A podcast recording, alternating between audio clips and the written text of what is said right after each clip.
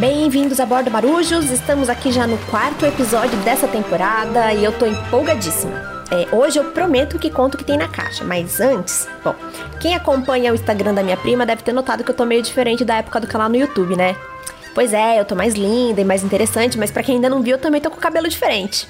Deixei ele crescer um pouco depois da viagem que fiz, aí algumas coisas aconteceram e ele ficou desse jeito. Só que no episódio anterior, eu terminei o Diário Careca, lembram? Pois é, eu vou chegar lá. Mas antes que alguém venha com Nossa, Maia, nunca vi sereia careca. Eu só digo uma coisa: quem diz que a gente fica sentadinha na pedra penteando o cabelo comprido são vocês, tá? Sereias podem ter o cabelo que elas quiserem.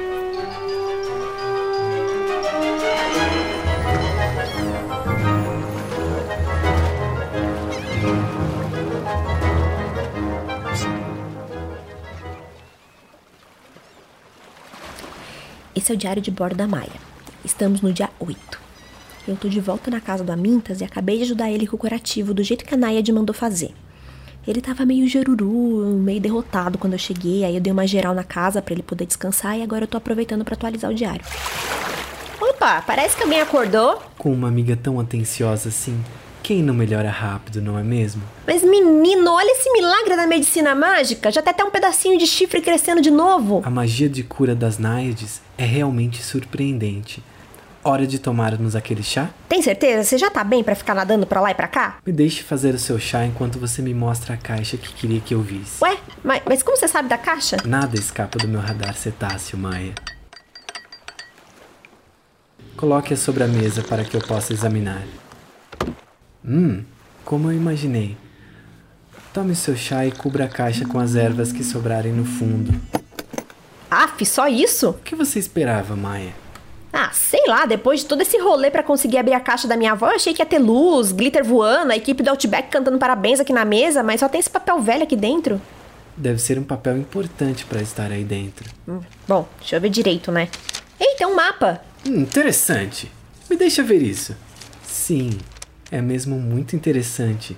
Sua avó Maiara veio até mim com esse mesmo mapa. Mano, não, sério? Disse que o caminho dele a levaria para a maior história de todos os tempos. Maior história de todos os. Mano! Ah, pronto! É sério isso? Maia, eu sei o que você está pensando. Só não esqueça que foi assim que a sua avó desapareceu. Então você está dizendo que se eu encontrar a maior história de todos os tempos, eu ainda posso salvar minha avó? Não, Maia, não foi o que. Nossa, eu tô indo agora! Maia, você entendeu muito bem o que eu. Beijo, Mintas, valeu pela ajuda! Senta! Como eu sei que quando você mete uma ideia na cabeça não desiste por nada, te ajudarei.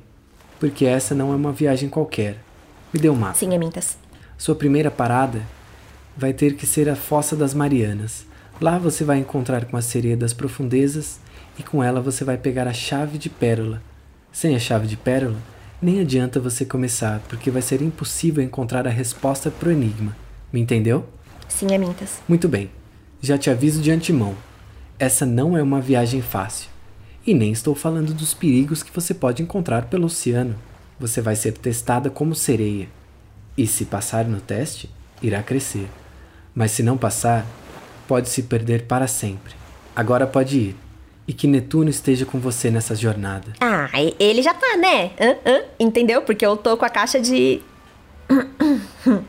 É, obrigada por tudo, de verdade. E eu fico muito feliz que você já esteja melhorando. Eu que tenho que lhe agradecer por ter cuidado de mim, Maia. E não precisa agradecer pela caixa de Netuno, pois ajudaria de qualquer forma, já que tenho grande apreço por você e sua família. Eu não tenho dúvida sobre isso. Beijinho, fica bem.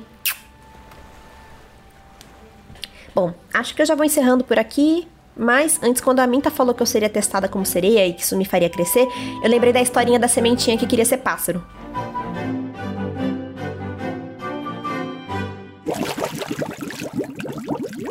Aconteceu quando o coração das pessoas ainda era aberto para magia. Em um lugar que já mudou de nome tantas vezes que ninguém se lembra exatamente onde fica.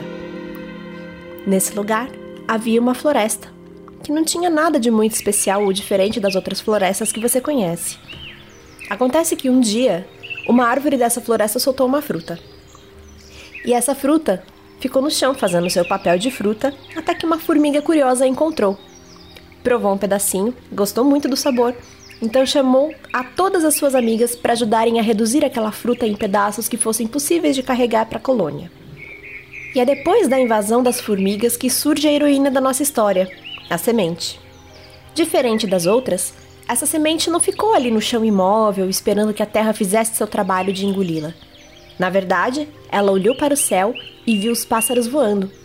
E eles voavam com suas asas tão lindamente, descendo e subindo de um lado para o outro, fazendo parecer tão fácil que a sementinha decidiu que seria pássaro também.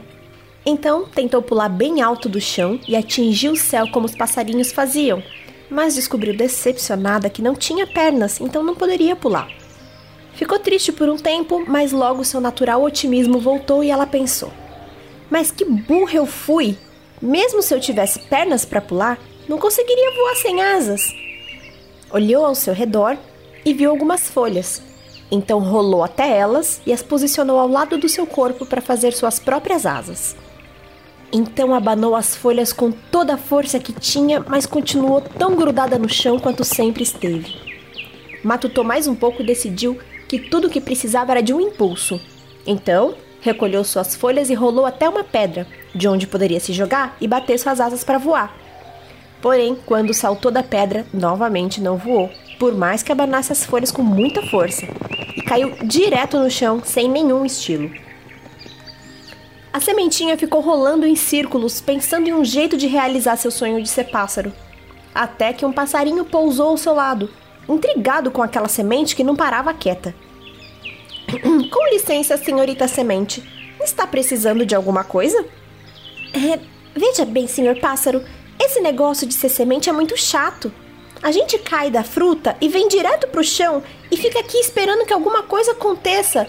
Eu quero ser pássaro que voa para onde quer ir. Senhorita semente, não é bem assim que as coisas funcionam. Quem nasce semente é semente, quem nasce pássaro é pássaro. Não há muito o que se fazer. Ah, eu já percebi que não tenho pernas fortes como a sua ou asas leves que me carreguem pelo ar.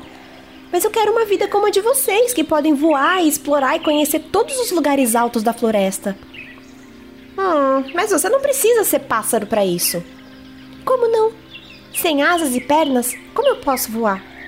E para mais completa surpresa da sementinha, o pássaro lhe disse: Assim. E a segurou com suas patas, alçando voo em direção às nuvens. A sementinha e o pássaro sobrevoaram a copa das árvores e entre seus galhos deram rasante sentindo as águas do rio respingarem em seu corpo e passaram por vastos campos de flores perfumadas e coloridas. Voaram um dia todo por montanhas, lagos, estradas e vulcões. Voaram tanto que a sementinha começou a ficar sonolenta e pediu ao pássaro que a devolvesse à terra para que pudesse descansar. Agradeceu ao seu novo amigo por ter lhe dado o maior presente que uma semente poderia esperar e caiu em um sono profundo que durou meses.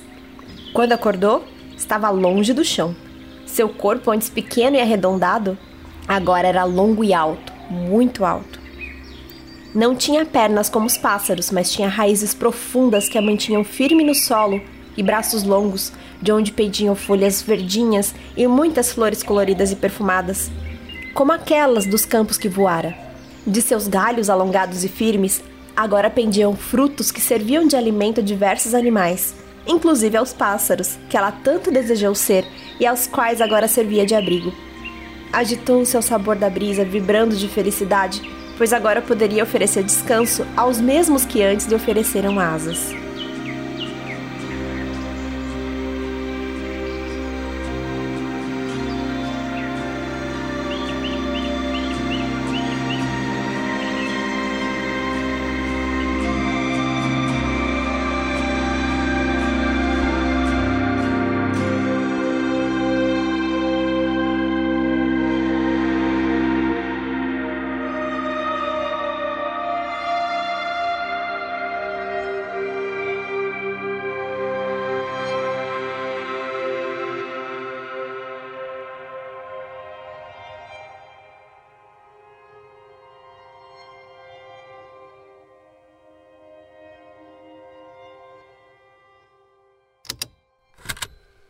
Estalo Podcasts.